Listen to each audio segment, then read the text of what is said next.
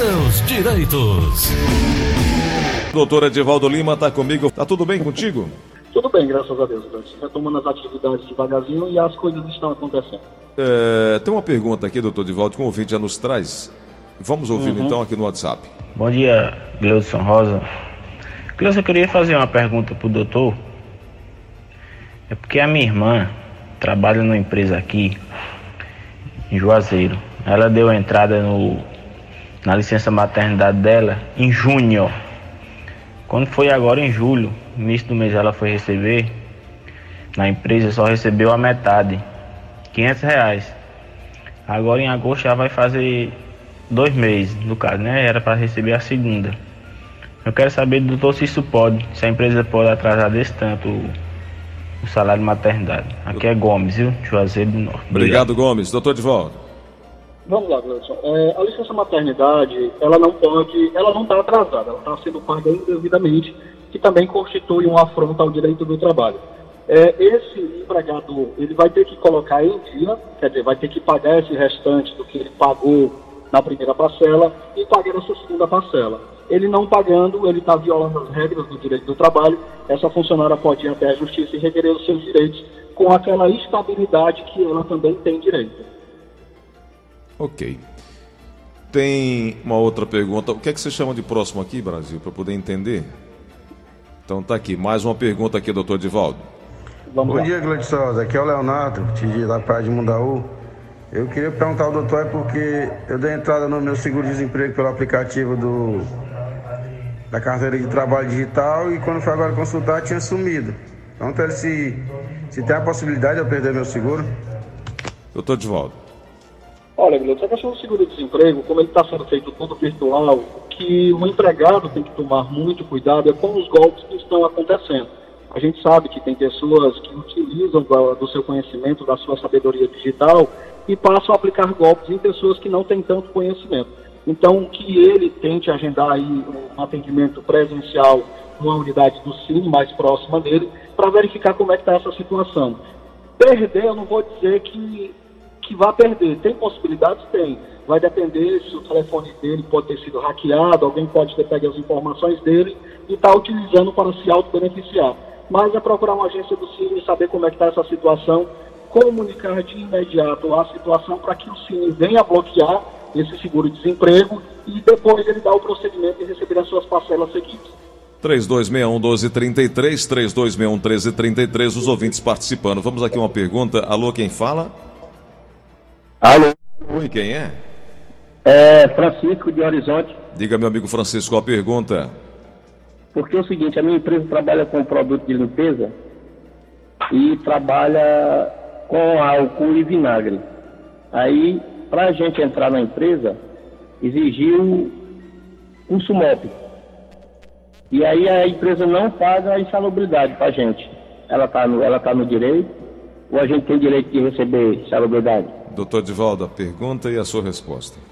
Vamos lá, galera. A questão da insalubridade tem que saber qual agente químico esse empregado está tendo contato com ele e se ele faz parte daqueles agentes classificados dentro das normas trabalhistas. Se ele tiver tendo contato com agente químico que ali está classificado, ele vai fazer sim o uso da insalubridade. Mas tem que saber se realmente o agente que, que ele tem contato para confeccionar o álcool, o vinagre, e está devidamente regulamentado como agente insalubre para que ele possa receber esse adicional no seu salário. Ok. Uh, caducidade em direito é o estado a que chega todo o ato jurídico, tornando-se ineficaz em consequência de evento surgido posteriormente. Bom, e aí uhum. tem, uma, tem um tema aqui que a gente precisa entender e trazer aqui às claras os principais uhum. reflexos da caducidade da medida provisória 927 nas medidas trabalhistas. Vamos traduzir isso para o ouvinte, doutor Divaldo? Vamos lá, Gleison. A medida provisória 927 ela foi bastante utilizada nesse momento de pandemia, certo? Ela foi editada pelo governo federal e ela tinha uma validade de 60 dias prorrogáveis por mais 60. Após esse período, ela teria, dentro desse período, ela teria que passar pelo Congresso Nacional e ser transformada em lei, como aconteceu com a MP 936, já não acontecendo com a, a 927. Com isso, todas aquelas regras derivadas dessa medida provisória ela já passa não ter mais efeito no mundo trabalhista. Sendo que o Congresso Nacional tem aí 60 dias por decreto para resolver essa situação ou deixar para o Judiciário resolver todas as questões referentes à SNP.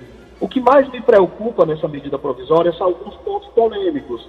A exemplo, o teletrabalho, a questão das férias que estão sendo, foram conseguidas sem o empregado ter aquele período aquisitivo de 12 meses.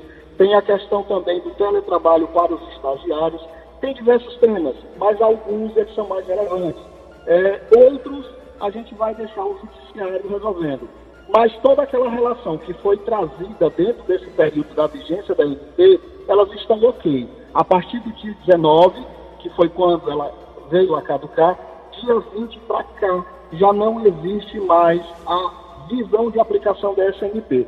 Com isso, aquele empregador que aplicar a medida provisória do dia 20 agora de julho para frente, ele já está violando as regras do direito do trabalho. Ele vai ter que agora voltar para as normas gerais da CLT, como o teletrabalho já tem previsão, a questão das férias vai voltar como era, os contratos que eram celebrados vai ter que voltar às regras da CLT. Então, toda a relação que existiu dentro da medida provisória 927 até o dia 19 de julho, está tudo ok. De dia 20 para frente, já não existe essa possibilidade. Se seu empregador disser, olha, agora você vai ter que entrar de férias de imediato, o empregado já não pode mais fazer isso. Vai vir para aquela regra geral da CLT, que as férias têm que ser comunicadas com antecedência no mínimo de 30 dias, para que o empregado se prepare para fazer o gozo das férias e o pagamento de férias. Ele também já não pode postergar esse pagamento para depois das férias. A questão do teletrabalho. Quem está trabalhando em casa com esse teletrabalho, para retomar a empresa, ele vai ter que ser comunicado com antecedência de 15 dias e não mais aquela comunicação livre do seu empregador. A preocupação no teletrabalho que eu tenho é no que diz respeito a, aos estagiários. Não existe uma previsão legal para essa situação. Talvez não seja aconselhável nesse momento, é a opinião minha, trazer um estagiário para dentro de uma empresa e ofertar riscos ao seu quadro de funcionários naquela empresa. Talvez seja o momento aí daquele empregador continuar com aquele estagiário, eh, mantendo o teletrabalho, mantendo a sua eficiência, a sua rotina de trabalho no seu lar. E há outras previsões também, como o FGTS, que se preocupa muito com essa questão do depósito do FGTS a regra saiu. Quer dizer, aquela postergação para depósito de FGTS um momento depois que aquela empresa começasse a caminhar e retomar as suas atividades eh, no geral, ele vai ter que fazer o depósito agora nos dias que eram feitos antes da pandemia, quer dizer, sempre consecutivamente ao início do mês. Ele vai ter que depositar na conta vinculada do empregado. Então, essa questão da MP 927, o Congresso pode resolver, vai depender da boa gestão aí entre Senado e, e Câmara dos Deputados Federais para resolver essa situação. Não resolvendo, vai caber ao Judiciário resolver toda essa relação após a, a da MP 927. Muito bem. Tem um ouvinte trazendo mais uma pergunta, doutor Divaldo, aqui na Verdinha. Alô, quem fala? Alô? Alô? Bom, então vamos. Daqui a pouco ele vai repetir a ligação, não tem como ouvi-lo. É... Alô? Agora Alô? sim. Quem fala? É o Francisco. Diga, Francisco, qual a pergunta? É porque é o seguinte, eu tô com, com uma ação na discussão da empresa, que eu tive um acidente em 2014. Certo? Daí então a empresa não me reconheceu como acidente de trabalho, nem a justiça. Mas a empresa deixou de dar ao raio para mim receber meu filho. Isso a empresa pode fazer? Doutor de volta. Peraí, Francisco, repete só o final, porque eu não consegui ouvir. A empresa pode fazer. Pode falar, Francisco.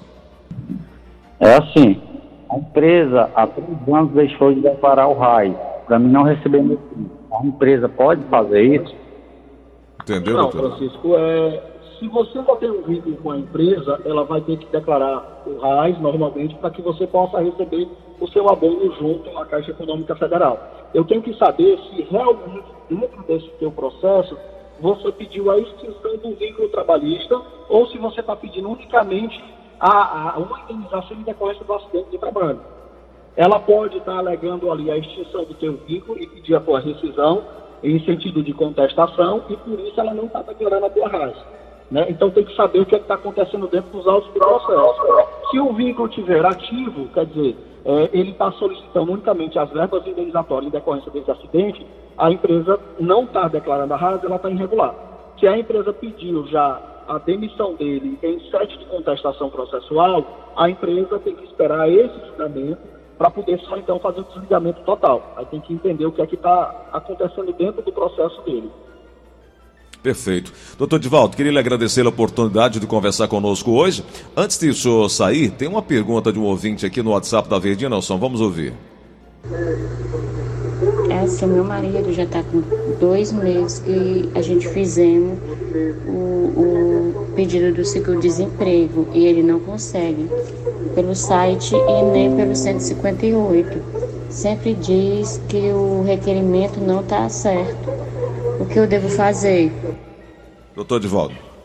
Bom, Gleison, a questão do seguro-desemprego, como a gente está nesse mundo virtual, ele se torna um pouco delicado para o manuseio de algumas pessoas.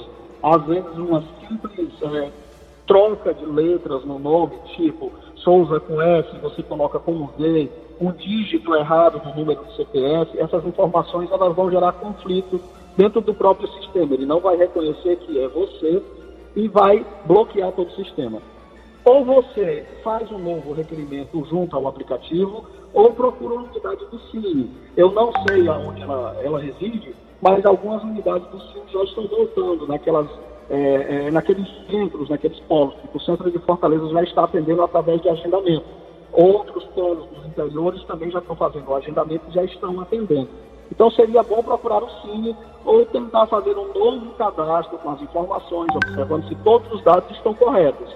Se você digitar uma letra errada, vai conflitar e ele vai ser bloqueado. É só ter muita atenção, fazer com calma, com muita tranquilidade, ou então procurar um agente, um, a agência do Cine e pegar informações diretamente lá se você não tem segurança para fazer. É isso. Doutor Divaldo, deixa o seu contato, por gentileza, para que os ouvintes possam é, ter essa orientação inicial, que é uma forma gratuita, é uma forma também do, do programa e também é, é, do seu trabalho ajudar essas pessoas nesse momento inicial. Ok, Deus, eu me encontro no telefone 085 98891 7007. É meu WhatsApp. No que eu puder ajudar, eu estou à disposição. Sintam-se à vontade, você e seus ouvintes. Terça-feira que vem a gente volta. Um grande abraço, bom dia.